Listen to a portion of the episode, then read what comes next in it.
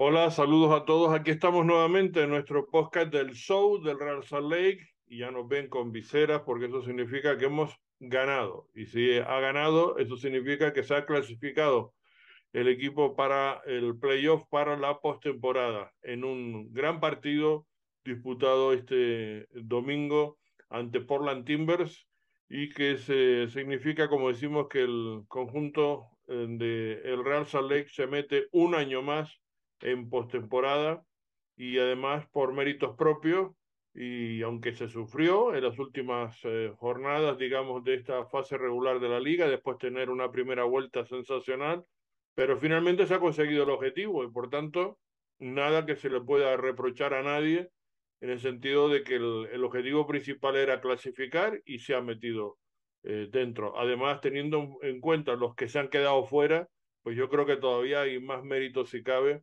por parte de este Real Salt Lake, que nadie le daba un duro, que todos los pronósticos de todos los analistas al comienzo de temporada decían que del 10 al 12 para, o, o más, digamos, en la cola los ponían siempre al Real Salt Lake y sin embargo una vez más le ha dado un cachetón sin mano volviendo a clasificar y volviendo a meterse en, en playoff y a partir de aquí ya lo hemos comentado otras veces, esto es otra historia.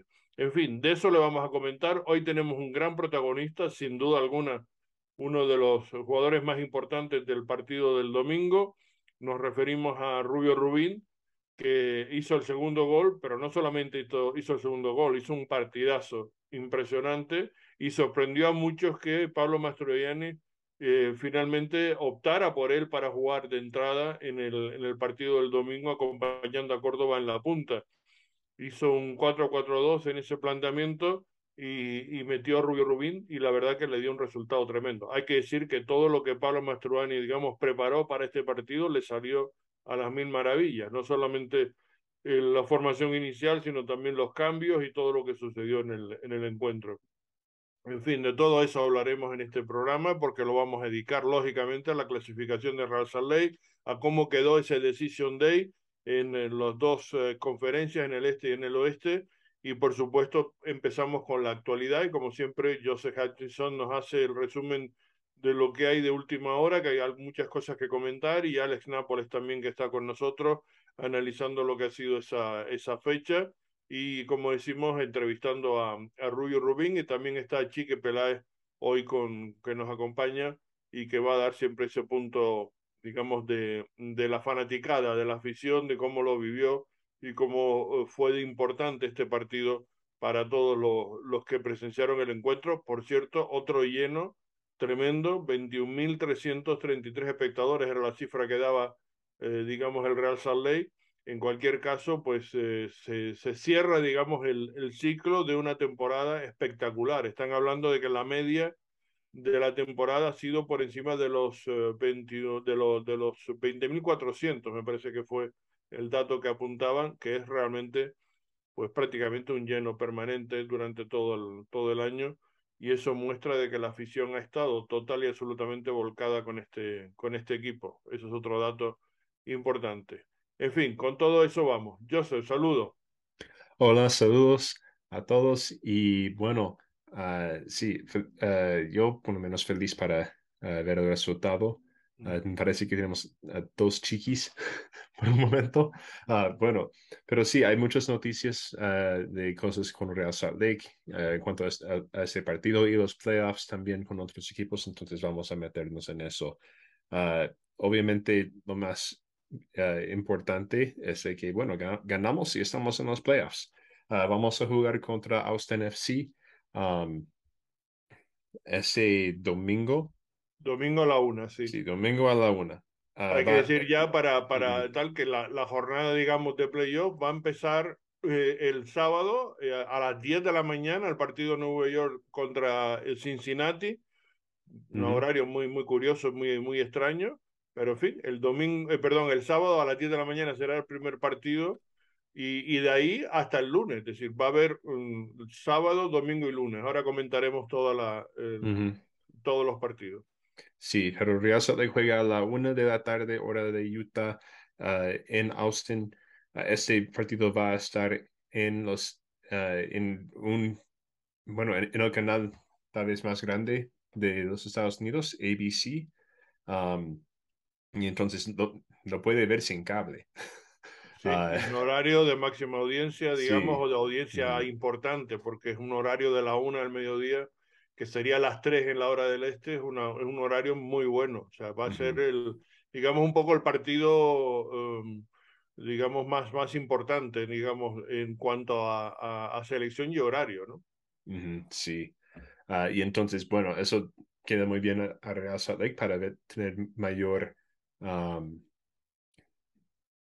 mayor gente viendo el partido de ellos. Mayor impacto, mayor, ah, mayor, sí, mayor impacto, sí. y bueno, también va a ser un, un partido ah, muy bueno porque, bueno, Austin es un equipo, es un buen equipo, ya lo sabemos. Jugamos contra ellos hace más o menos un mes. perdemos 3 a 0, pero fue un 3 a 0 raro porque la mayoría del partido estamos jugando muy bien y, igual a ellos. Y al final, bueno, la, falta de defensa segura hizo que se metieron tres goles.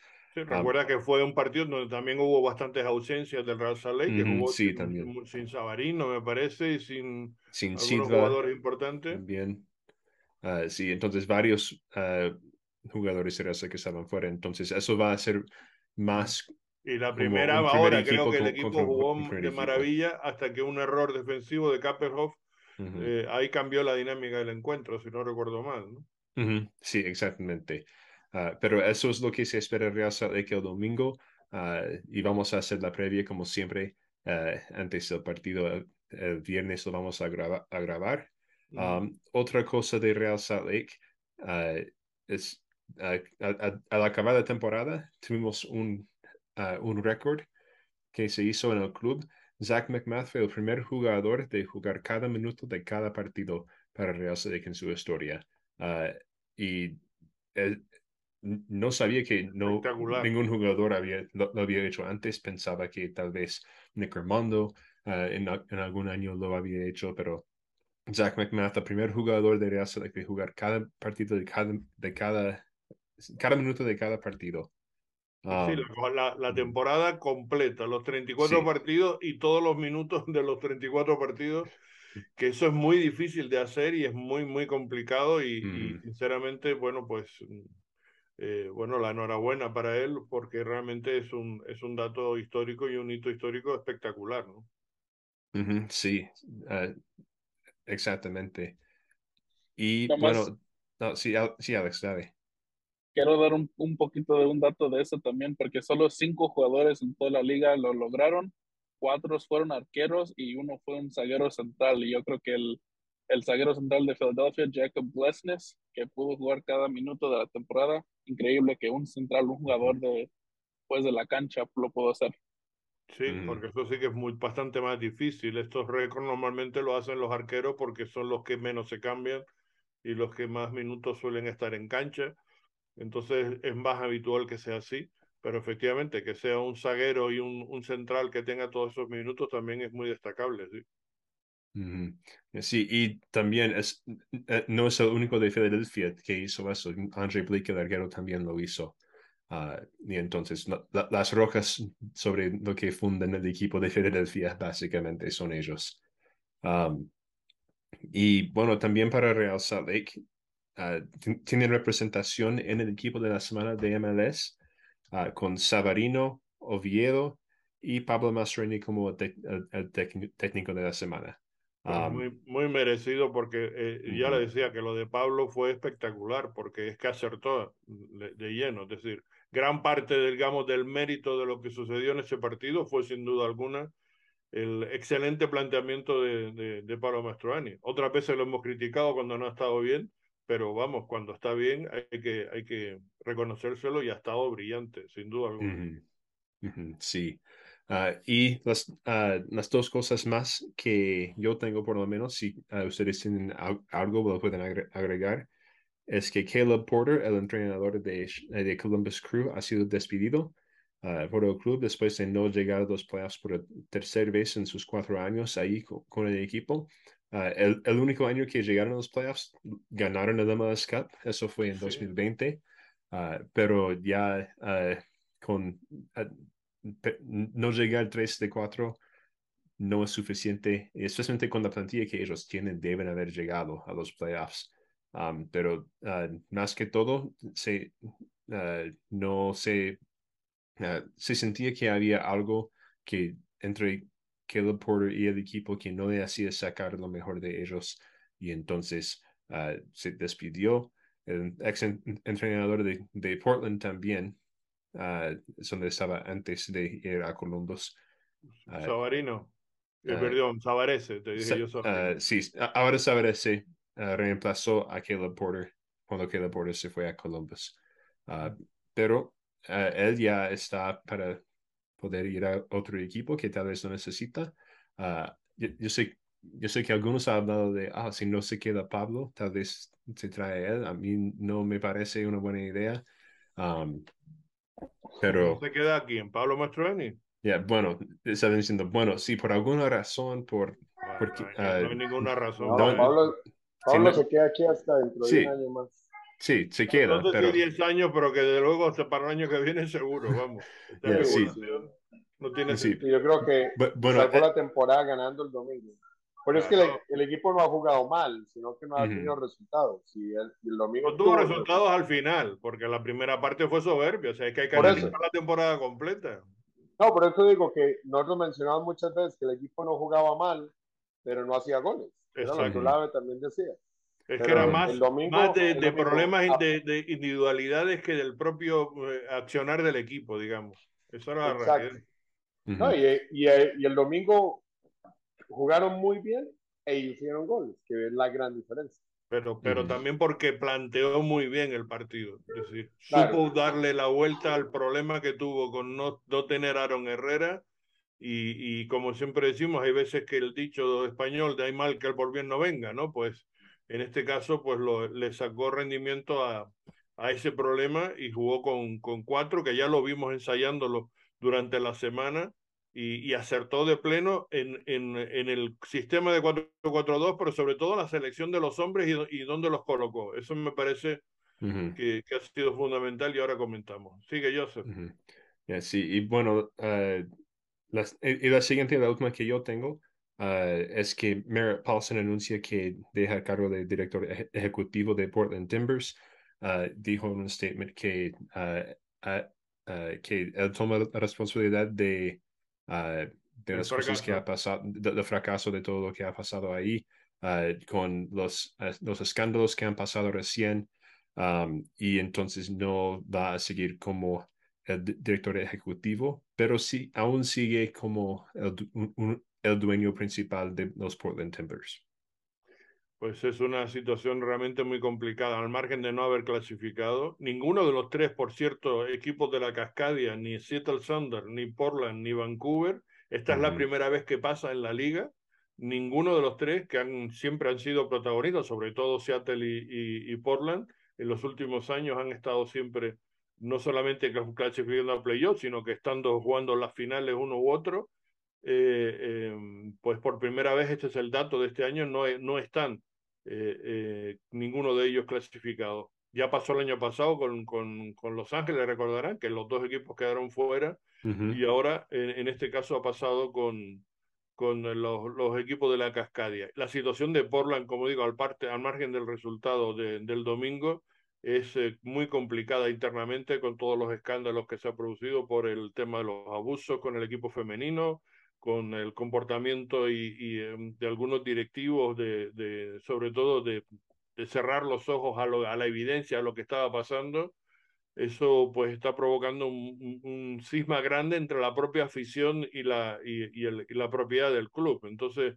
no sé si esto que estás tú comentando, yo sé, es suficiente o contentará a mucha gente o va a querer buscar, digamos, el que realmente haya un cambio de propiedad, como pasara aquí, en, uh -huh. en Utah, ¿no? En, en hace yeah, sí. Años. Sí, y de lo que yo, yo he visto, uh, hay, hay muchos que están pidiendo para un cambio de propiedad. Uh, si lo va a pasar, eso es uh, otra cuestión, pero yo, eh, de, de, acuerdo de, de, lo que pasó en Utah con Real Salt Lake hace dos años, no está fuera de, de, la, de las posibilidades de cambiar de, de propiedad. Para eso primero tendría que abrir un expediente en la Major League Soccer que no lo ha hecho, ¿no? Porque que yo sepa no hay un expediente abierto. Uh, con la Major League Soccer, hasta donde sepa, no, no creo. No. Uh, con, pero con la liga femenina parece que sí, que sí, hay algo más, ¿no? Sí, y entonces como, uh, como los Timbers y, y, las Thorns son dos partes del mismo club básicamente, sería interesante cómo se relacionan, eh, porque era muy parecido a lo que dijo, a, lo que pasó con los, con las Royals y Real Salt Lake. Y entonces hay, hay, que, hay que ver lo que pasa con la liga, porque la liga puede decidir de que él tiene que, tiene que vender el equipo. no, lo hicieron con Real Salt Lake porque Dolly Hansen mismo salió y dijo, bueno, me voy a vender el equipo. Um, pero la liga tiene esa posibilidad. Yo creo que sí hay como un 75% de, uh, de los otros dueños, o de, como, no, no, sé exactamente cómo se llama, pero hay como un consejo de los dueños o los, los uh, ejecutivos en la liga. Consejo de administración con, con accionistas. Algo, así. Y entonces uh, es posible que ellos puedan decidir de que Merritt Paulson tiene que vender. Pero vamos a pausar esta conversación porque ya está con nosotros Rubio Rubín. Sí, ahora seguimos comentando lo que está en el entorno de la liga, eh, porque no solamente era el tema de las cascadas, sino también que Toronto y, Atlanta, que son dos de los equipos con las plantillas más caras, también han quedado fuera, ¿no? Es un dato realmente también muy, muy curioso de lo que ha pasado en estos playoffs, pero efectivamente ya, ya está con nosotros Rubio Rubín, al que le saludamos ya. ¿Qué tal, Rubio? Todo bien, ¿cómo andamos? Muy bien, muchas gracias por aceptar la invitación y enhorabuena por, por ese partidazo de, del domingo, por el, por el golazo, después de un año prácticamente de sequía, ¿no? Ha sido un año muy complicado para ti, ¿no? Sí, fue un, un año difícil, pero yo creo que lo más importante es que pues regresé en, en, un buen momento, que le agradeces a Dios que me salió bien, pero lo más importante es que el equipo, pues, otra vez está en la liguilla, lo mismo como el año pasado y entramos en un partido, pues, es algo también muy especial para mí, estando en este equipo ya, ya dos años. Exacto, después tener un, un, primer año espectacular, eh, sin duda alguna, a todos los niveles. Este año lo comenzaste con problemas de lesiones, con dificultades. Te ha costado, mm, mm, digamos, mantener, digamos, el nivel que, que, tuviste el año pasado o intentar recuperarlo, pero te ha costado también volver a la titularidad por la propia dinámica del equipo, hasta que finalmente el, el técnico apostó por ti en este partido clave y bueno, ha sido un éxito total porque tú mismo estabas ya pidiendo minutos, ¿no? Estabas queriendo entrar, ¿no? Sí, claro, yo creo que eso es lo que el, el, el, jugador exige y los profes exigen del jugador es que pues que cada, cada entrenamiento, cada, cada partido que te mejores y todo eso. Yo creo que pues a veces en el fútbol tienes suerte, a veces no, y la verdad que había momentos que podía ponerme en posiciones para definir más y no, no logré el gol y pues ahora me tocó jugar y el, el profe enseñó su confianza en mí y gracias a Dios que, que se notó un gol y, y lo más importante es que se dio el, el paso a la alegría. El, el partido, ¿cómo, ¿cómo, lo analizas ahora ya con, con algunas horas de, de, distancia? Fue un, fue un partido mm, jugado con muchísima intensidad por parte de, del Real Salt Lake y el Portland eh, yo creo que está un poco jugando a lo que siempre ha jugado contra Real Salt Lake, pero esta vez no le salió, que era un poco esperarles a ustedes para intentar salir a la contra. Yo creo que eso lo tenían ustedes también bastante claro, ¿no? Sí, yo creo que yo creo que en los años antes no sabíamos cómo jugar contra Portland. Yo creo que este año más importante que sabíamos lo que Portland tiene como, como es su juego tácticamente, el contragolpe, cómo salen rápidos, ¿me entiendes? Yo creo con, con Pablo los ha enseñado mucho la, la táctica, la verdad, defendiendo bien y cuando estamos atacando, que también los jugadores de atrás estén enfocados en dónde están otros jugadores. Yo creo que eso nos ayudó mucho este año y yo creo que el equipo ha crecido mucho en eso también, en estos aspectos. Y pues sabíamos que, que Portland tiene ese juego, y, pero yo creo que eh, el domingo salimos también nosotros a, a, buscar el gol. Sabemos que necesitamos ganar y, y con el gol de Sabareño, pues ellos también se abrieron mucho más, que nos ayudó pues que, que anotamos el segundo y el tercero después de eso. Sin duda, sin duda alguna. Y, y, la clave también fue, lo comenta Pablo Mastroani, que no sé si tenemos las palabras ahí para que lo escuche, porque mm, yo le pregunté en concreto al final en rueda de prensa, en el postpartido, mm, en concreto, bueno, mm, aparte de dar la enhorabuena, porque creo que el planteamiento de los profes ha sido espectacular, eh, eh, pero la, la, la, pregunta concreta era sobre tu actuación y en donde, bueno, pues él reconocía dos cosas. Primero, que tú estabas trabajando formidablemente bien en todos los entrenos y que eso lo motivó a, a darte la oportunidad, pero que él se acordaba del trabajo que tú hacías con, con, con Damir Kreilak, precisamente todo el año pasado, de la presión arriba tremenda, que eso era clave, digamos, para el, para el juego defensivo del equipo, ¿no? Que desde arriba mismo de los propios delanteros ya estaban marcando ese trabajo, ¿no? Y eso lo vimos el domingo otra vez, ¿no? Sí, sí, la verdad que Pablo me, me ha exigido mucho a mí en el tema de, de defendiendo, ¿me entiendes? Especialmente con este año que no fue, no fue fácil, la verdad, regresando en forma y todo eso y perdiendo un poquito mi ritmo y, y agarrando todo eso de regreso, pero al mismo tiempo tuvo la confianza él en, mí para jugar ese partido, un partido bien clave. Yo creo que eso dice mucho. y a veces así es el fútbol, ¿me entiendes? Y, y, gracias a Dios que el equipo ganó y estamos un paso otra vez en la liga. ¿Cómo, ¿Cómo, te ha ayudado el, el, estar jugando con la selección de Guatemala? Que te ha dado minutos que a lo mejor no tenías en el propio equipo, ¿no? Sí, no, me ha ayudado mucho en la selección de Guatemala. Yo creo que, claro, es un diferente fútbol, diferentes compañeros, ¿me entiendes? Y, y, pues la verdad que lo más importante es que, que me llevo bien con, con esos compañeros también allá en Guatemala, ¿me entiendes? Sabiendo de mis raíces, sabiendo de mi país y pues ayudando a un equipo que pues está luchando, ¿me entiendes? Que quiere sobresalir, quiere competir, que ya se están armando mejores partidos para que pues también esos jugadores de que están en la, en la, ah, en la selección y estén jugando en Guatemala también pueden sobresalir y jugar en, jugar en el extranjero, que yo creo que es bien importante, ¿me entiendes? Porque ayuda para que el, que el fútbol de Guatemala crezca esos partidos contra Colombia y El Salvador, en, aquí en, oh, perdón, Honduras, aquí en, ¿cómo se dice? En, en, en, ¿cómo se dice? En Estados Unidos ayuda mucho también para, para ¿cómo se dice? Competir y, y tener competencia así.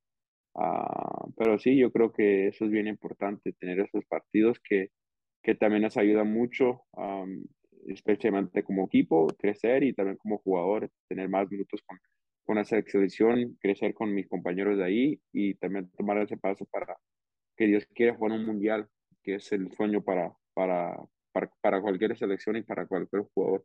El 26 probablemente sí sea el, el digamos, la fecha clave, ¿no? Porque se va, a, a celebrar aquí entre México, Estados Unidos y Canadá, y va a haber más equipos, es decir, va a haber 48 selecciones, o sea que las posibilidades para ustedes de clasificar serán muchísimo mayor y, sin duda que ese va a ser el, el, gran objetivo, ¿no?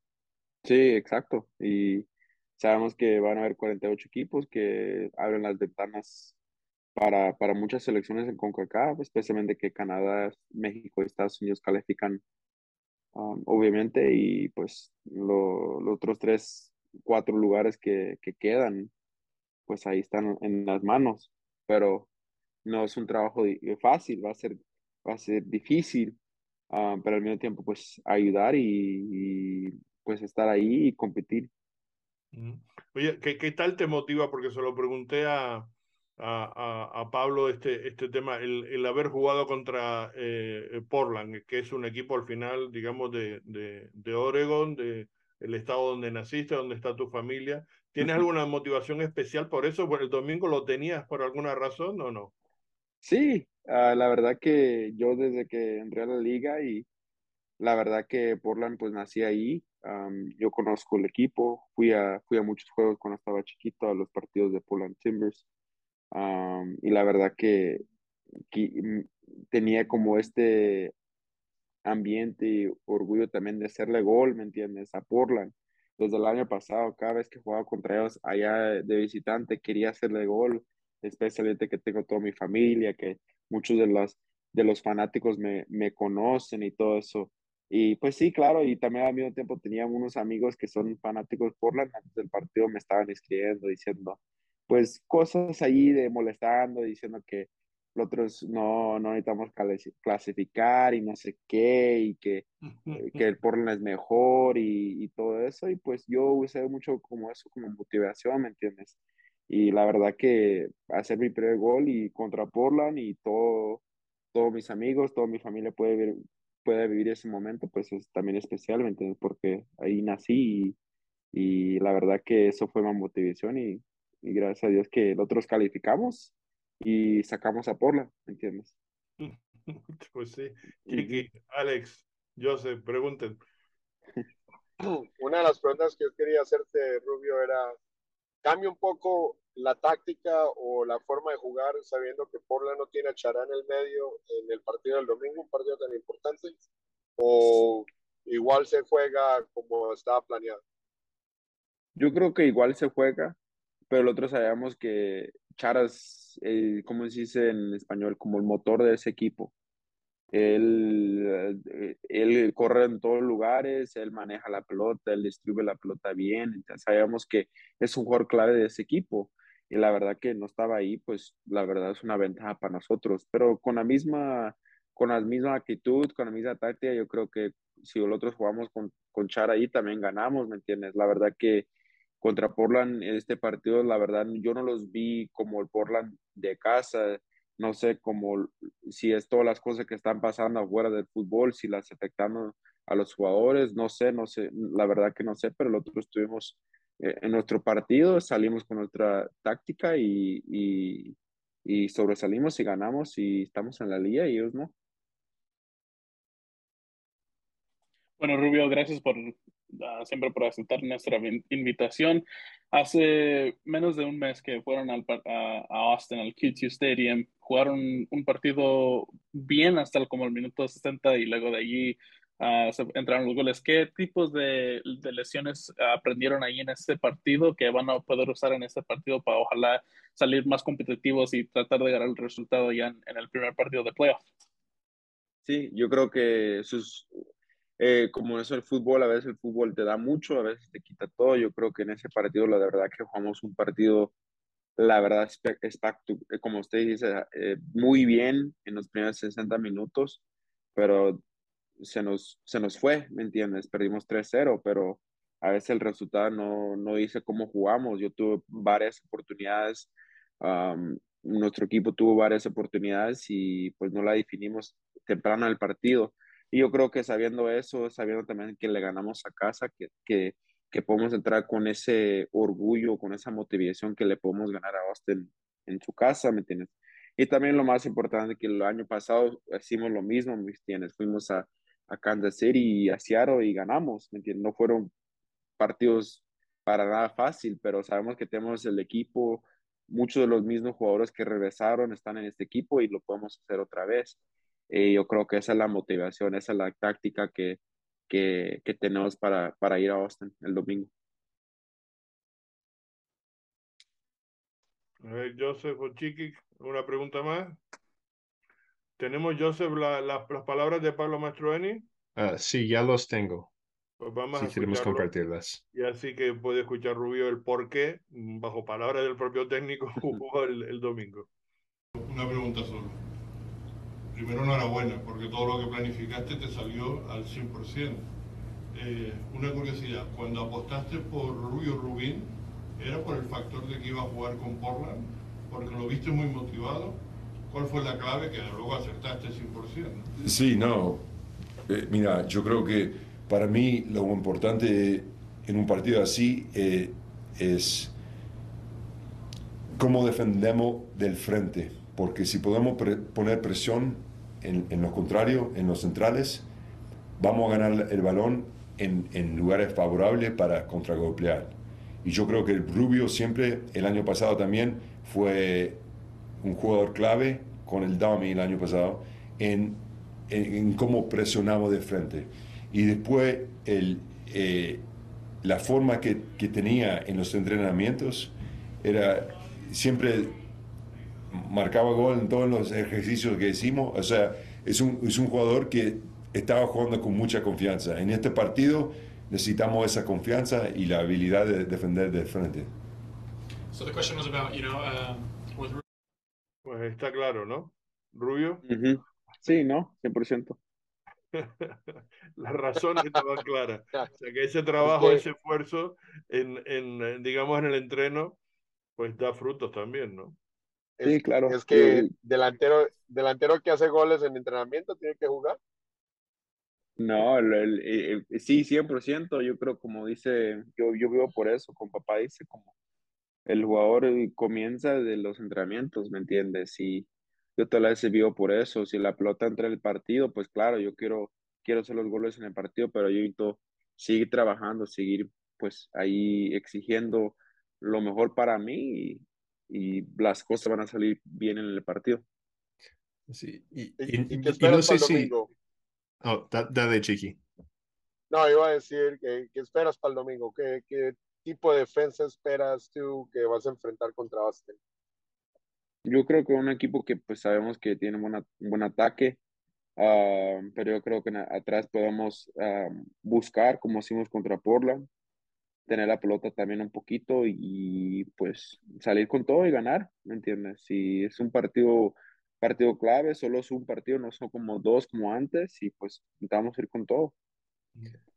Y bueno, en cuanto a, de en, en Perdóname, Joseph. eh, Alex, no sé si lo tienes tú el dato, Joseph, que Driussi me parece que no está para jugar, ¿no? Que es el jugador más importante. Aún no ha visto nada. ¿No? Es que yo- lo- yo sé que jugó eh, eh, el domingo. Pues lo leí que por dicho que, que posiblemente no, no, no estaría en condiciones para jugar el, el domingo, pero en fin, vamos a esperar ese acontecimiento. Joseph. Sí, bueno, en- y eh, no sé si ya, ya tocaste en, en eso porque estaba buscando ese audio, pero ah, durante el último mes más o menos cuando te tocó jugar, apar- ah, bas- aparte de ese partido en Austin donde saliste de titular, ah, estabas jugando mucho por la banda, ah, que no es tu posición preferida, ah, pero bueno, estabas jugando por lo menos. ¿Cómo, cómo te afectó eso en, tu mentalidad de, bueno, estoy jugando pero no tanto mi posesión? Ah, y tal vez que, algo que te, fue, fue algo que te, te motivó para estar más en forma para jugar en, en tu posición preferida. Sí, yo creo que, como yo dije, Pablo exige mucho a los jugadores y yo creo que eso es bien importante. Y en ese momento, pues, ah, él quería alguien del, bueno, lo que yo noté, él quería que alguien de la banca entre y que defienda bien, ¿me entiendes? Y que entra en los últimos partidos, porque había partidos que estábamos ganando 1-0 y los metían un gol, ¿me entiendes? Y yo creo que él exigía mucho de los laterales y laterales extremos que bajen y que como si se defiendan también. Yo creo que en ese momento, pues, él tenía la confianza en mí, en esa posición. Y pues a veces toca, ¿me entiendes? Que, que, ah, que el jugador también se exija también jugar otras posiciones. Y pues a mí me tocó en esas posiciones y pues quería hacer el mejor trabajo posible, no solo para mí, pero para, para el equipo, ¿me entiendes? Y a veces me te toca estar en posiciones así. Yo he jugado por extremo, comencé toda mi carrera desde niño jugando extremo, pero ya poco a poco comencé a jugar delantero. Ah, pero, pero sí, yo creo que es algo que, que el profe me exigió de mí, pero la verdad que yo lo tomé y quería, quería tomar, hacer el trabajo y no solo eso, que me da minutos, ¿me entiendes? Y pues cuando te dan minutos tienes más posibilidad pues para marcar y ayudarte y ayudar al equipo. Y también ah, hace unas semanas estabas con la selección ah, jugando amistosos. ¿Cómo, ah, cómo eso le, le ayudó para estar listo para, eh, para este, esos últimos partidos de la temporada? Pues ayuda a muchos. am, eh, eh, jugando con la selección me ayudó mucho, claro, y viendo otro, otro equipo con mucha confianza y con diferentes compañeros, con un profe que también tiene confianza en mí. Y pues la verdad, pues ayuda mucho, ¿me entiendes? Sumando minutos, no solo para tu fitness, pero también mejorando, en, en- en la cancha. Oye, una cosa, el, el partido precisamente contra, contra Austin, que se jugó eh, y que se perdió 3-0, aunque se jugó bastante bien, recuerdo que aquel partido, la primera hora de juego fue eh, eh, muy, muy competida y el, y el Real tuvo oportunidades y ustedes tuvieron llegadas. Tú jugaste de, de, de punta, pero en aquella ocasión se hizo un, un planteamiento de, de, tres hombres atrás y en este partido el domingo se jugó con cuatro. ¿Con, con cuál te crees tú que, que puede sentirse más cómodo? La razón de jugar con, con cuatro el domingo fue porque Aaron no estaba, lo dijo el propio Pablo. Si llega a estar Aaron Herrera en condiciones, pues probablemente se hubiera jugado con tres hombres atrás, ¿no? Y, y yo hubiera cambiado, digamos, hubiera habido una, alguna modificación que no sé si hubiera cambiado también en cuanto a, algunas posiciones en media cancha, pero yo creo que los puntas los tenía claro que ibas a ser tú y Córdoba. Eso me parece que no, que, que no, lo, lo, tenía él bastante claro, ¿no? Independientemente de jugar con tres o con cuatro atrás. Pero en, eh, quiero escuchar tu opinión. ¿Cómo ves el equipo? ¿Lo ves mejor jugando con tres atrás o con cuatro? La verdad, pues yo, yo creo que teníamos momentos que jugamos bien, especialmente temprano la temporada con cinco o tres atrás, como, como usted dijo, pero yo creo que ya poco a poco también agarramos el ritmo del cuatro. La verdad, yo creo que como jugamos contra Portland con, con cuatro los ayudó mucho, ¿me entiendes? Um, pero eso es trabajo del, del profe, ¿me entiendes? Tácticamente. Yo, para mí, como yo dijo, yo creo que en el fútbol hay suerte. La verdad que si Aarón estaba 100% para Porla, a lo mejor yo no juego, ¿me entiendes? Y la verdad que a veces así es el fútbol y al, al jugador pues necesita estar listo, tácticamente necesita estar uh, tuned up y listo para, cual, para cualquier momento que te, que te, toque, ¿me entiendes? Porque los dos partidos antes de Portland, yo ni jugué en un, ningún minuto. No entré de cambio contra el Galaxy, no me acuerdo del partido antes de ese, tampoco no entré de cambio aquí en, en casa. Yo creo que así Cincinnati. Y pues a veces así, es el fútbol, ¿me entiendes? Pero no sé qué hubiera pasado si Aaron estuviera, estuviera ahí eh, al 100% para el partido Portland, pero me tocó a mí y quieres hacer el trabajo bien y quieres nomás jugar que el, que el equipo gane. Um, yo creo que pues ahora contra Austin, claro, quiero jugar, quiero sumar minutos, pero yo sé que pues nunca se sabe, todo es el sentimiento del profe, pero también lo que me toca, si me toca ser titular o me toca estar en la banca, es es you know, mi sacrificio de, de, entrar con todo y si me toca, me toca, es el trabajo bien y, y pues es, si Dios quiere sacar el resultado que el equipo necesita. Mm. Sí, yo sé que muchos de nuestros amigos guatemaltecos estaban felices porque estaba saliendo de titular, de titular pero tristes por la lesión de Aaron. ¿Tienes alguna actualización de cómo, de cómo va Aaron con su lesión? La verdad que no sé, no, uh, estuve, estuve en el entrenamiento hoy y y pues no sé cómo, cómo se siente, pero yo creo que es algo muscular, pero esperemos que, que esté listo para el domingo contra, contra Austin, porque es un jugador clave, es un aporte con mucha, que da mucho para el equipo y, y es fuerte y, y, defiende bien y ataca bien. So. Lo que pasa es que lo que funciona no se debe tocar, ¿no? Eso, esa pues es la gran yo, cuestión para, para, mí, para, el técnico, porque hizo un partidazo el equipo el domingo y si funciona, a lo mejor no, no conviene tocarlo. Pues yo no sé, la verdad que como yo les dije a ustedes, eh, para mí si me toca, me toca, si no, pues a, a, a estar listo para cuando me toca. No, no, ya lo sé que, pero lo digo porque para Pablo Mastonelli debe ser también complicado, ¿eh? para los técnicos ponerse en su pellejo ya Aaron está para jugar, suponiendo que, que si entrenó y es posible que esté para jugar, pues se abre ahí un dilema tremendo, ¿no? Si lo cambia o no lo cambia cuando el equipo ha estado jugando, hizo un, un, un, un gran encuentro, ¿no? Sí, sí, exacto, pues todos, pues es el, el trabajo difícil del profe también, esas decisiones. Sí, la verdad que no, no me gustaría estar en su pellejo porque no, no, no es nada fácil el, el ver eso. Hombre, también tiene que jugar el factor de contra quién juega, ¿no? Que, que, que ya uh -huh. lo veremos eh, en qué condiciones llega Texas, eh, perdón, llega Austin en, en, en, el partido en Texas, ¿no? Porque hay muchas circunstancias también ahí que pueden que pueden ser factor, digamos, a considerar para utilizar a lo mejor un, un, una, una alineación u otra o cambiar algún jugador por otro que se pueda acomodar más para alguna circunstancia específica. Ya decíamos que las noticias de hoy, que no sé si se confirman, es que ni Driussi ni Urruti estaban en, en, buenas condiciones físicas para jugar el domingo. Serían dos bajas muy, muy importantes para ellos.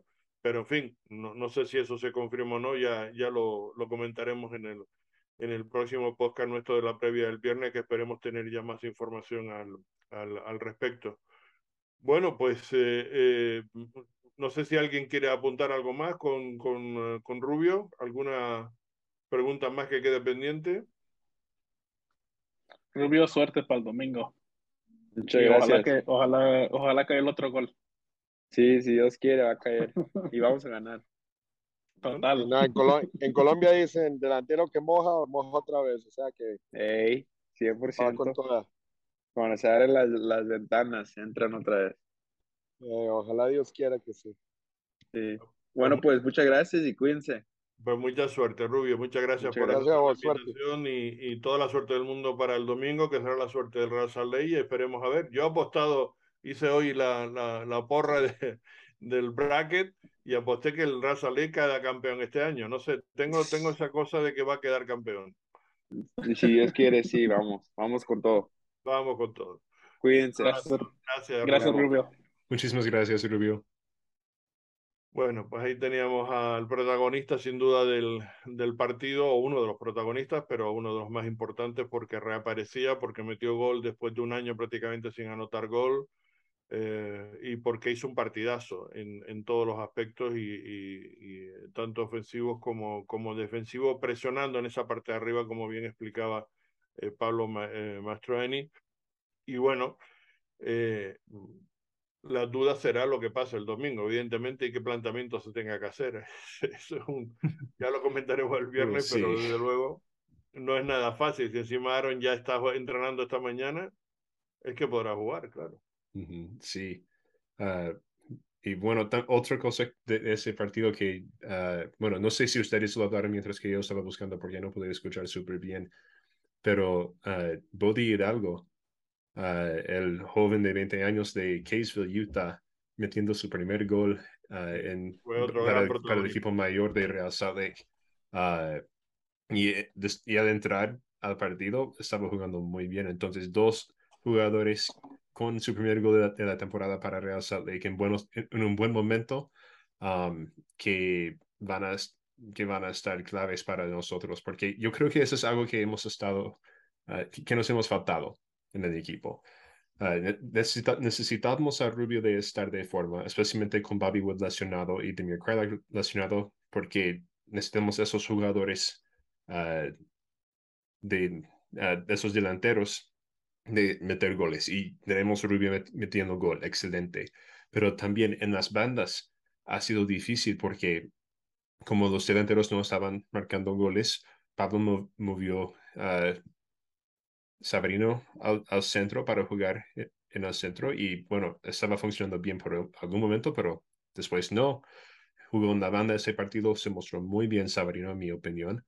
Ah, y ahí jugando por la izquierda, ah, ten- teniendo esa posibilidad de dar descanso a Miram para poder entrar más tarde y, ah, y tener más impacto so- sobre un corto tiempo, me parece excelente.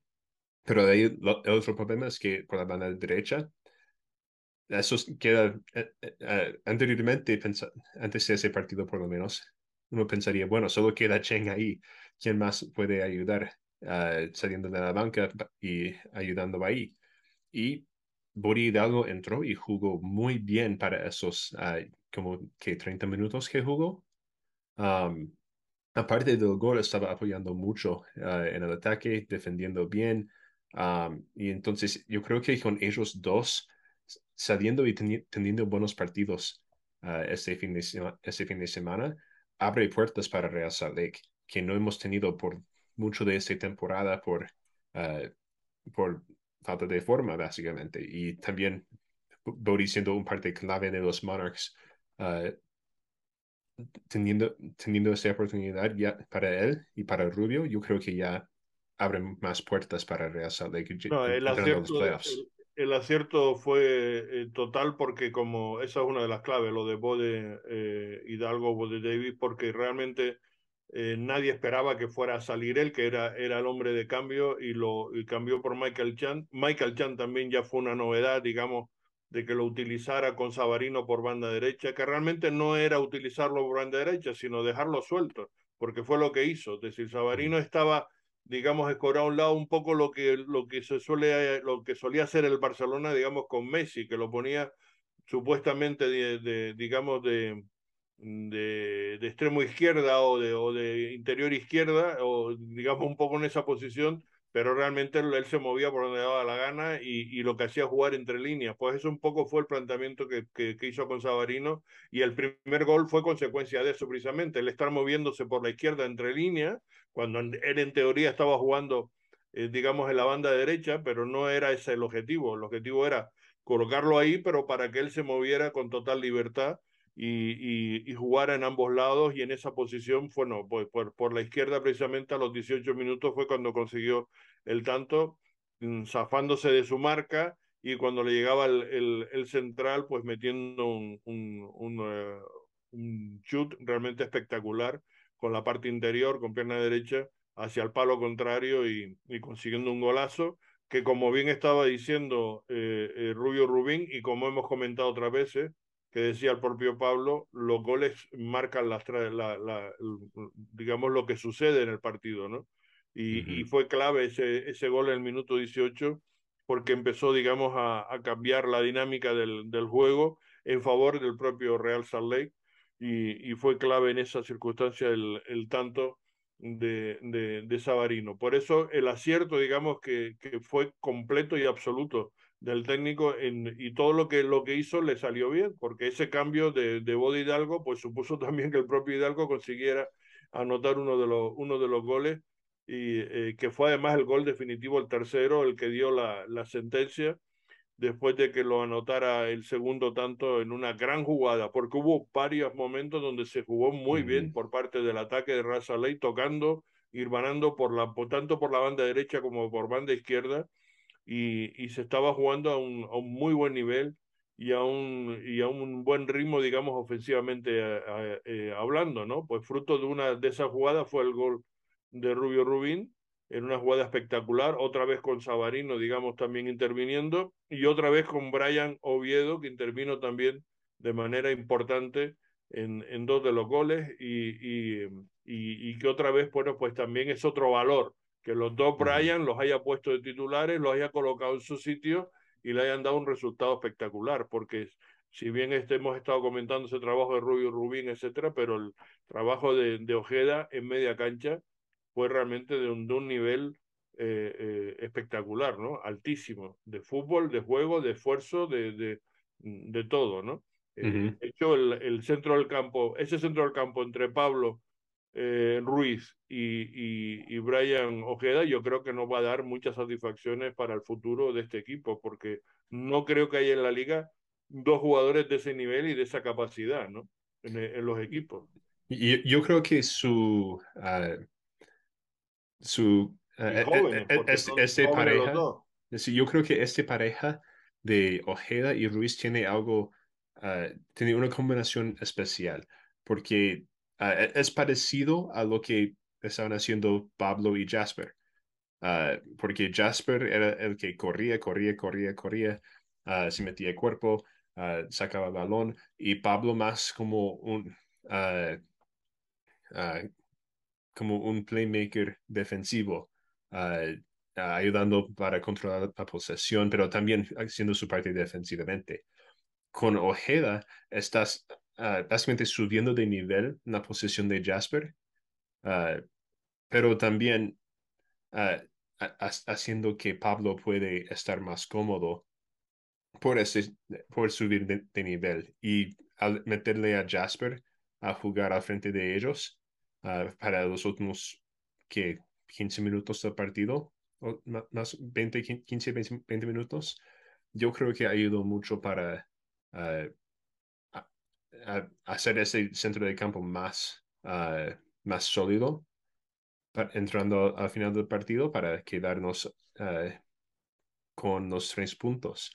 Y Jasper metiendo, teniendo la assist en el, en el gol de Bodi Hidalgo, también. Eh, eso parece algo de, de, su tiempo de jugar uh, lateral derecho en, en, la universidad. Uh, parecía, parecía, algo más o menos que, que hace a veces Aaron Herrera de cortar el balón hacia atrás para un jugador que está ahí esperándolo en la área. Para mí Ojeda lo que le aporta más que, que lo que puede apostar Jasper, que ya hizo un, eh, una magnífica temporada, pero Ojeda es un salto de más de calidad. Es lo que buscamos cuando se incorporaba Ojeda, decíamos, ojalá sea ese salto de calidad y lo está dando. Ese es el salto de calidad. En trabajo, en esfuerzo, pero en colocación, en, en visión de juego, en, en, en muchas cosas. Chiqui. le, da, le da más dinámica al centro del campo. Eh, yo creo que eh, Jasper es muy bueno, pero creo que es un poco más, eh, menos, tiene menos pecardía de que la, la que tiene Brian. Brian y, y, Pablo se combinan bien porque tienen esa picardía de, no sé, tal vez el diferente estilo de juego, ¿no? De, del juego suramericano al juego europeo, al juego americano. Pero yo creo que se le ayuda más a esa combinación de Pablo y, y Brian que a la combinación de Pablo y Jasper.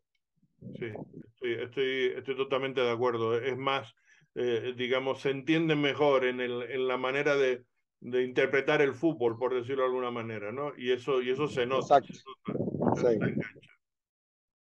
Yo, y, y, sí, obviamente vamos a hablar de los, um, se puede hablar de los goleadores, del, de Jefferson, de, de, Rubio, de Hidalgo, por meter los goles, pero para mí yo creo que lo que realmente hizo la diferencia en este partido fue eh, fue la combinación de Andrew Brody y Brian Oviedo um, por las bandas, um, por los laterales, y esa combinación de, de, Ojeda y Ruiz, porque se miró algo en la media cancha que no hemos visto en la media cancha del Russell Lake desde los partidos de, de la primera vuelta de la temporada.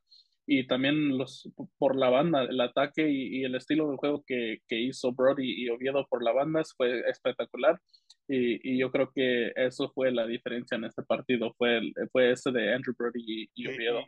Y, combinándolo con Michael Chan y con Savarino, es decir, porque estaban por delante y tenían mucha movilidad, estaban cambiándose de derecha a izquierda y sobre todo Savarino, pues con esa calidad indiscutible y esa punta final y, y, esa visión de dar el último pase también que sabe dar o, o, o, de hacer él el propio gol como ocurrió en el minuto 18 y de, y de Michael Chan que ve el fútbol muy fácil, que siempre que es lo que yo admiro de él, porque nunca se complica, no pierde la pelota, siempre intenta meter un balón con mucha, con mucha eh, intención. Siempre, siempre busca, digamos, la facilidad a la hora de ver el fútbol muy bien y se coloca muy bien en cancha tapa muy bien los espacios, etcétera. Y eso es otro factor que yo creo que por lo que eh, Pablo Mastroeni lo utiliza, ¿no? Y, y, apostó por él, por, por Michael Chan, y acertó también de, de lleno, como estamos comentando, ¿no? Bueno, y, mi, y, mira que la combinación Rubio con, con, uh, con Córdoba. Con, con, Córdoba. Rubio no es un 9-9 de área, entonces ayuda mucho a esa movilidad fuera del área. Que como no tenemos un 10 puro, él hace ese entra y sale, entra y sale. Hombre, tenemos un 10 puro, pero no lo está usando de momento que Diego Luna, ¿no? Que esa es la opción que quizás hubiera utilizado si hubiera jugado con tres centrales, probablemente, ¿no? Eh, eh, hubiera jugado con el 3-4-1-2, que es como jugó precisamente contra, eh, contra Austin en el partido que, que se perdió 3-0, pero que se jugó bastante bien y ahí Diego Luna jugó precisamente de enganche, con, con Rubín y con Julio arriba, ¿no? Fue ese y, partido. Y no, es, no, es, para quitarle nada a Jasper, porque Jasper también entró y, y no, jugó un partido muy bueno. ahí tienes que es, buscar a uno o a otro, ¿no? Y hacer quién, quién sí. mejor te funciona. Es, es, es, interesante que Jasper está entrando y jugando esa posición en vez de, de Diego Luna, que, y que lo hablamos con él un poco la semana pasada, de que es, es que por qué está utilizando a Jasper allí en vez de él. Y, y yo creo que en ese momento también es, es, muy importante decir que ya estamos 2 a 0 y Jasper yo creo que trae un poco más al, a la tema defensiva que, que a Diego Luna. Claro, más trabajo, eh, eh, eh, cubre más, se esfuerza más, hace, hace un trabajo más intenso arriba y, y, defensivamente, claro, para la presión en primera línea es fundamental ese trabajo de Jasper que Diego Luna no hace, esa es la realidad, ¿no? Y sobre todo cuando se va ganando 2-0, pues interesa más ese trabajo que el, que, el, que el trabajo ofensivo, digamos en ese sentido, ¿no? Ese, sí. eh, eh, está claro. Sí, y yo creo que si estábamos uh, perdiendo o empatados, habría entrado Diego Luna uh, en, en esa posición en lugar de Jasper.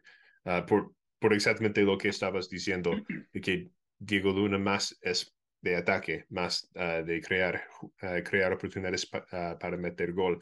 Mientras que Jasper tiene un poco de lo que estaba diciendo Pablo sobre por qué escogió a Ruiz, por, disculpe, a Rubio, porque hace esa presión. Y entonces podría seguir con la presión, porque si no me equivoco, Jasper entró por Ruiz. No, ah, disculpe, Rubio. O, o, o, Córdoba, uno de los dos. Um, sí. Entonces, para seguir con esa presión arriba, uh, teniéndole a, a, a Jasper tiene, tiene, sentido, pero también yo quiero que Diego Luna juega, uh, porque por lo que él trae en el ataque, y sería, uh, para mí sería muy interesante ver el Real Salt Lake jugar ma,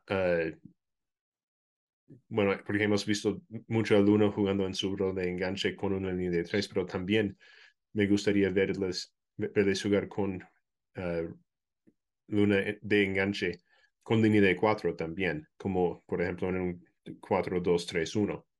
Um, pero va a ser muy interesante. Pero, ver sí, será muy interesante, utiliza, sí. ¿no?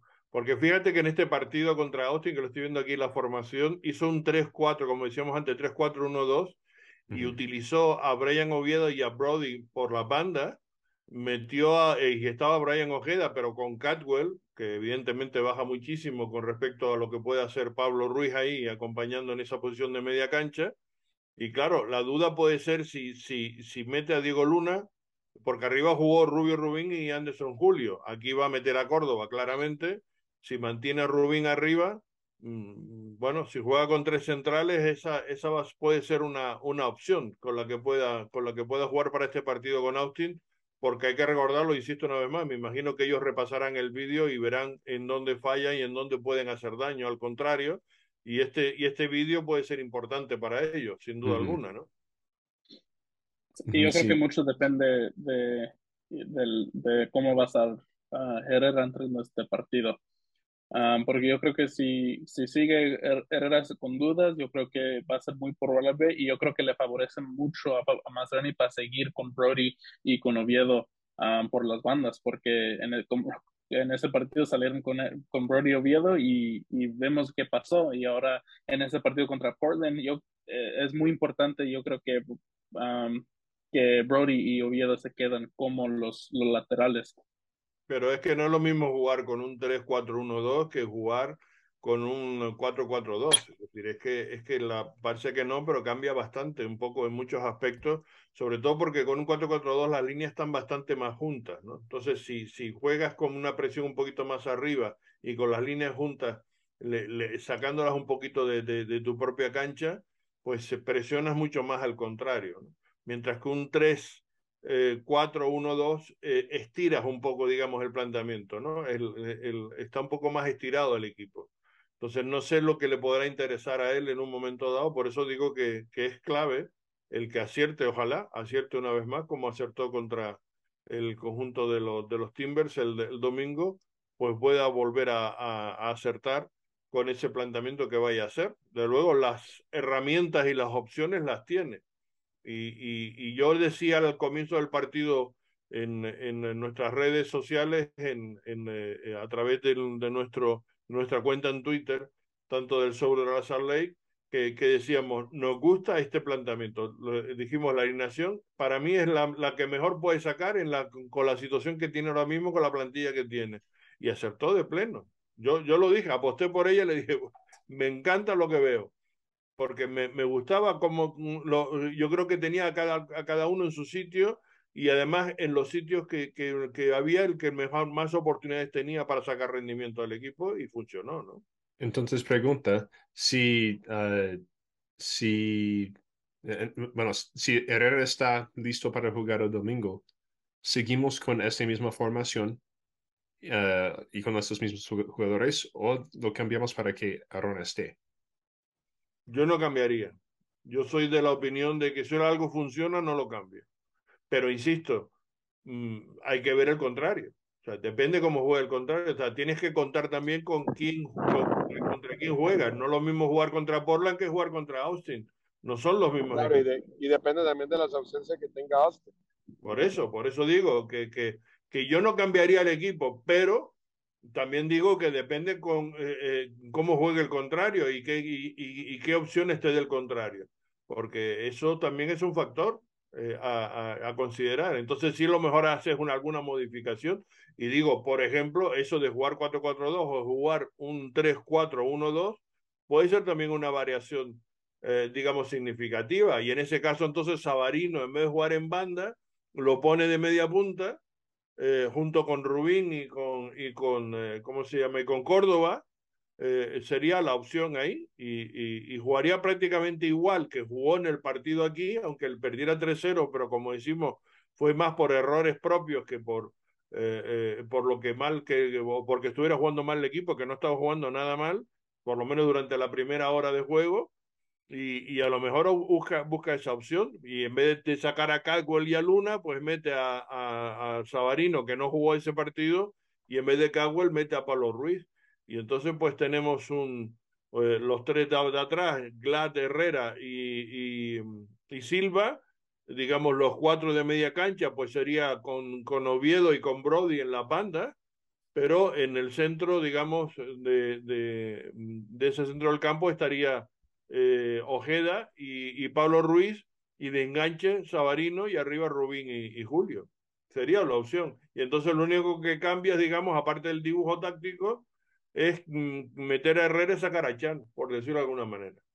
Cambiando un poco las posiciones, pero sería eh, la única modificación de, de entrada y salida de jugadores en cuanto al once que vayas a utilizar. Esa es una opción que también puede, puede valer para ese, para ese partido, ¿no? Digo. Bueno, pues vamos a hablar de, de, del resto de la liga, de, de, los comentarios, como decimos, que, eh, que hay que hacer en cuanto a, a, em, a, a, lo que se quedó fuera y lo que se quedó dentro, ¿no? Que, que se ha quedado fuera eh, equipos, como decimos, importantísimos, como ya comentamos antes, en el caso de, de, de, Toronto y Atlanta, que son las dos plantillas probablemente más caras de la liga, y se han quedado uh -huh. fuera. O sea, otra uh -huh. vez más, no todo, no todo es dinero. Y en, en, en, caso de la Major League Soccer, más todavía, ¿no? Sí, y una cosa uh, también que para notar, cuando estamos hablando uh, durante la, la, previa, el viernes, uh, ahí solo habían cuatro, bueno, había los cuatro equipos de, del oeste que podrían calificar y los tres del este. De ellos, bueno, en el oeste era Russell contra Portland, Vancouver contra Minnesota. Uh, yo pensaba que Vancouver lo iba, a ganar porque estaban en buena forma, pero al final uh, Minnesota, se, se, me olvidó el nombre, Minnesota ganó el partido en casa como deben hacer uh, y entraron a los playoffs en, y, y, por eso nosotros quedamos en séptimos y jugando contra Austin. En, y en el este, había el partido clave era la de Orlando contra Columbus. Uh, el ganador de ese partido iba a los playoffs y ganó Orlando y entonces Columbus se quedó fuera como ya men mencionamos antes. Dándole la vuelta al partido porque empezó ganando Columbus, uh -huh. dio la vuelta y ganó 2-1 al final eh, Orlando, ¿no? Uh -huh. Sí, y eso es algo que le, le dificultaba a Columbus durante toda la temporada, era mantener uh, mantener los tres puntos, porque se iban ganando y de ahí terminarían empatando o perdiendo al final. Entonces, uh, eso al final les costó caro y Orlando entró en el séptimo lugar de la conferencia, de, de la conferencia este. Uh, el otro era, era, Cincinnati, que no había asegurado su puesto, uh, y ellos ganaron fácilmente contra DC United un 5-2 no me, si no me equivoco.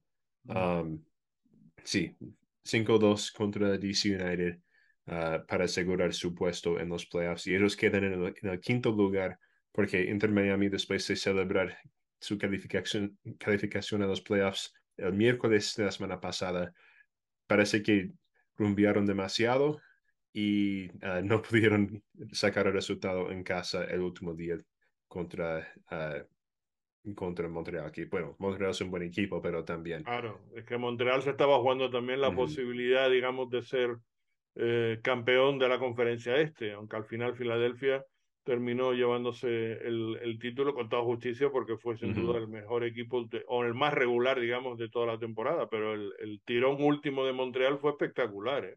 Ha hecho un final de temporada, probablemente sea el, el que mejor en forma ha estado para acabar esta temporada. Eh, y, y, y casi casi se lleva el título, se quedó con 65 a solo dos puntos de, de Filadelfia, ¿no? Bueno, Sí. de hecho, de hecho consiguió 20 victorias, es decir, consiguió una victoria más que Filadelfia. O sea, que en caso de igualdad de puntos hubiera sido Montreal la, la que hubiera sido campeón, ¿no? Sí, exactamente. Ah, y otra cosa en cuanto a que, que decidió ese domingo fueron los equipos que, equipos que son ah, los de, de alto rango para el Leagues Cup ah, durante- para el próximo año. Ah, Eso, pues, claro, ah, entonces eso es un, hablamos un eso es un dato poquito. que, que se nos olvida y es un dato muy importante Sí, de cara a ese nuevo torneo porque va a ser un torneo sin duda muy, muy atractivo, muy interesante y muy Ujú. interesante económicamente para los equipos ¿eh? y deportivamente. Sí, y lo bueno para Real Lake es que vamos a tener dos partidos en casa durante la fase de grupo. Ah, los equipos que calificaron para los playoffs y Columbus ah, van a, ah, yo creo que y Portland y Columbus van a estar de ah, te- teniendo sus partidos en casa durante la fase de grupo am, contra un equipo de la liga. grupos de eh, tres y digamos que, el, Sí. que los, los ocho primeros que han clasificado de cada conferencia, eh, eh, digamos, van como locales, por decirlo de Ujú. manera, como, como eh, equipos locales en esos, en, esos, en esos grupos de tres, ¿no? Sí, exactamente. Y entonces Re- nos- a Real Salt Lake va a tener sus dos partidos de grupo en casa pe- y todos ah, debajo de Columbus, que empieza con Vancouver, de Colorado, Charlotte, etcétera, van a tener que jugar un partido en casa, otro partido fuera de casa en sus grupos. Porque son tres equipos, pues son cinco partidos los que tienen que jugar eh, eh, para ver quién, quién clasifica, ¿no? Y el, el mejor de, de esos, o que más puntos tenga de esos cinco partidos, eh, que, que puntos además no es solamente ganar, sino además, aunque se empate, se puede conseguir un punto más por los penaltis, que ya como que, que va a ser la novedad que se, pre, eh, se estrenó, digamos, en la MLS Next Pro y que ha gustado y ha funcionado y se va a utilizar en esta Copa de Ligas y, y va a ser muy interesante. A mí me, me encanta el torneo. Así, visto desde fuera, vamos a ver qué éxito que va a tener, pero yo creo que, que va a tener un éxito notable, porque tiene mucho dinero, porque todos los que ganen van a conseguir eh, competir en, en Conca Champions, en torneos internacionales, eh, y va a dar prestigio. Yo creo que va a ser un torneo muy, muy, muy, muy atractivo y muy interesante. Sí, y bueno, lo malo de la posición de Real Salt Lake ahora es que no van a tener partidos de playoff en casa. Eso ya es fijo. ah, no hay opción porque somos El, los el año pasado últimos ya de lo calificar. vivimos, ¿no? Lo bueno es que no ha estado jugando nada mal el equipo fuera de casa, ¿no? No, sí, es, es cierto. Ah, pero um, desafortunadamente por el segundo, segundo año en seguido, ah, Real Salt Lake no va a tener un, ah, un partido de playoff en casa ah, para los aficionados aquí en Utah.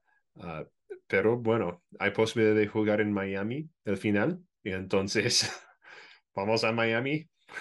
Yo por lo menos ¿Qué espero eso. Ese, es mi bracket. Mi bracket que, que jugamos en Miami y además ganamos. Sí, por eso lo dije, porque vi tu Por bracket. eso vamos, vamos a tener nuestro segundo, nuestro segundo trofeo que ya nos hemos merecido hace tiempo. Y yo creo que este año igual toca. Bueno, vamos a ver. Nunca se sabe. Sí. Bueno, cada vez que hemos entrado de pasazo hemos llegado muy lejos. El, el 2009 precisamente se entró de, de casi de, de De último. Sí, Y- y estábamos ya- de últimos, últimos otra vez. Exacto, y se acabó campeón. El año pasado entramos de último y hemos llegado hasta el final de conferencia. O sea que bueno, nos toca este año de, de repente, vamos a ver. Eso, eso es así. Ujú. Porque el equipo no llega, mira, hay, hay dos cosas claves. Una, que el equipo no llega con presión porque ya el objetivo está cumplido, ya no tienen que estar con esa exigencia ni con esos nervios. Se juega fuera de casa y en los nervios lo tienen los, rivales de casa normalmente. En especial ahora este equipo, por ejemplo, como Austin, que es la primera vez que juegan eh, eh, playoff y en casa. y van a estar sin duda, mm, bueno, pues muy nerviosos, con, con mucha eh, preocupación. Sin embargo, esa, esa tensión no la va a tener el Raza Lake, que además ya viene con la experiencia del pasado año, prácticamente casi todos los jugadores que están ahí, ¿no? Eh, y, y, y, después otro factor es que el equipo llega bastante bien.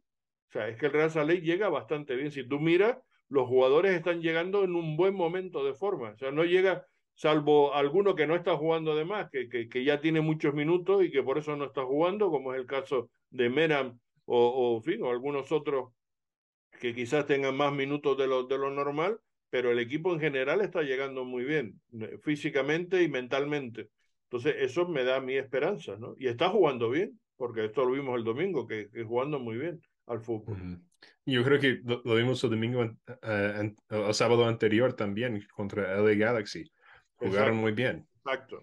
Eso, eso muestra eh, que, que, por eso decimos que la competición del playoff es otra liga completamente diferente y porque es clave a cómo llegas tú, o sea, en qué condiciones uh -huh. llega el, el, equipo. Y ha pasado mucho con los campeones que llegan muy quemados. Por ejemplo, Filadelfia se la ha notado cansado, llega, llegando, ha hecho una temporada soberbia, pero está llegando un poco justito, digamos, estos playoffs. Y vamos a ver cómo, cómo están. Pero... También Austin. Y Austin sí. igual, es otro ejemplo También parecido, Austin. exactamente. Por ejemplo, Montreal llega muy fuerte, tremendamente fuerte. Uh -huh. El AFC yo creo que también llega fuerte porque tiene mucha plantilla, tiene mucho fondo y, y, ha tenido mucha rotación y entonces yo creo que los jugadores llegan también bastante bien para, para esta competición. Para mí va a ser el, el rival a batir, creo yo, en esta, en este, en esta instancia, ¿no? Sí, yo Pero, creo que vi en algún lugar que los equipos que uh, tal vez no entraron tan altos, pero tienen buen, buena forma para entrar a los playoffs ahora, son Real Salt Lake y Miami. Y yo creo que uh, tal vez eso estaba en, en, tu mente, Carlos, al uh, hacer tu bracket. Pero Mon Montreal, Montreal entra, pero están altos en la tabla. Por eso no, no, los dije uh, en ese grupo, pero los grupos, los equipos que entran de, de, de, mejor forma en la parte baja de la tabla, Real Salt Lake y Inter Miami. Sí. Yo, yo, yo estoy por eso digo que ese es mi bracket, pero en fin, ya sé que es un contrapronóstico y que es difícil, pero yo, yo creo que no, que, el que no, no, no creo que esté muy eh, desacertado de lo que pueda pasar ahí, porque ya decimos que esta es otra competición diferente. ¿Cómo queda entonces, eh, Alex, si lo tienes por ahí, lo, lo, el, cómo, cómo queda, digamos, el, el calendario para este fin de semana? Como digo, de sábados a lunes se van a jugar los partidos porque ya el jueves siguiente de la próxima semana ya se juegan los primeros partidos de semifinales con los eh, líderes, con los campeones, el AFC y Filadelfia ya disputando partidos. O sea que eh, ojo con, este, con ese dato también, porque no es lo del año pasado, como hemos comentado, que tuvieron casi un mes sin jugar. Aquí ya prácticamente solamente deja un fin de semana de por medio y ya, y ya entran ellos en lisa, ¿no? Sí, eh, obviamente um, el, con el mundial en la vista um, eh, quieren terminar pues los playoffs lo, lo más rápido posible um, pero sí comienza el sábado 15 uh, donde los New York Red Bulls se enfrentan al FC Cincinnati que felicidades felicidades a Cincinnati por su primer playoff también después de tantos años de ser el peor equipo en la liga. Um, y, y el LA Galaxy que se enfrenta al Nashville a las 1 de la tarde el sábado Uh, domingo, como lo comentamos, el Austin FC se va a enfrentar al Russell Lake a las 1 de la tarde y luego por la, uh, a las 6 Montreal se va a enfrentar al Orlando City y luego también hay dos partidos el lunes en donde el New York City FC se va a enfrentar al Inter Miami a las 5 en el Red Bull Arena, no va a ser en el, en el uh, estadio de Yankee Stadium. Y no, no va a ser en el Red Bull Arena, va a ser en el, en el estadio de Queens. Sí va a ser en el estadio donde, donde juegan los Mets, porque los Mets no clasificaron a postemporada en béisbol y entonces van a jugar en ese estadio. No va a ser en el. No, va a ser City, sí, va a ser City Field. Sí. Va a ser definitivamente no, no. El, el, partido en, en, eh, en, el estadio de los Mets. Sí, no lo han cambiado aquí. Aquí todavía dice Red Bull Arena. Pero sí, me acuerdo que vi el, el anuncio que lo cambiaron al City Field. Mm. Um, si la hora las... cambia, ¿la hora es la misma o cambiaba? No recuerdo ahora no me acuerdo. Uh, yo, yo, creo que creo todo que sigue igual. igual. Yo, yo, creo que todo sigue igual, solo cambia la cancha. La cancha, ¿no? O sea, la cancha de los Mets en, en, Queens es en donde va, va a jugar ese, ese partido. Sí. Y luego eh, también el lunes va a ser el FC Dallas contra el Minnesota a las siete y media en Dallas. Ah, y como lo comentó Carlos, empiezan los partidos tempranito el, para los partidos de semifinales porque el jueves 20 va a ser el partido de Philadelphia contra el que se, se encuentra y la de LAFC uh, contra el que se enfrenta.